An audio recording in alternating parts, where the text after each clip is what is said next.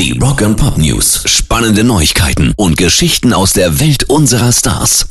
Bon Scotts Bruder Derek, der hat sich zum ersten Mal zum Tod seines Bruders 1980 geäußert. Für die Doku On the Brink, da konnte man den Bruder des ehemaligen SD-Frontmanns gewinnen und der teilt auch gleich erstmal ordentlich aus und hat gesagt, vieles, was man über meinen Bruder sagt, ist Bullshit. Er hat zum Beispiel aus Langeweile angefangen zu trinken und ihm war schnell langweilig. Er hat nach dem Motto gelegt, morgen ist ein neuer Tag. Rock and Pop News. Es geht immer weiter bergauf für die Ladies von Thunder Mother. Jetzt gehen sie sogar mit den Scorpions auf Tour.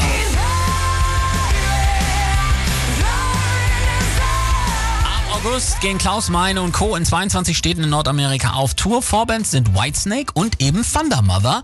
Letztes Jahr waren ja beide bei uns, Thunder Mother und auch die Scorpions. Und die Energie der Altmeister und die Frische der Schwedin, das passt auf jeden Fall hundertprozentig zusammen. Das wird richtig geil.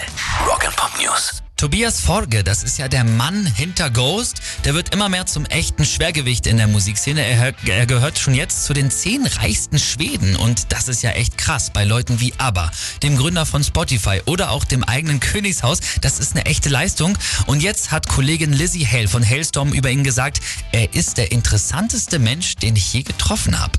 Also könnt ihr euch gerne selber ein Bild von machen, denn am Sonntag präsentieren wir Ghost in Hannover.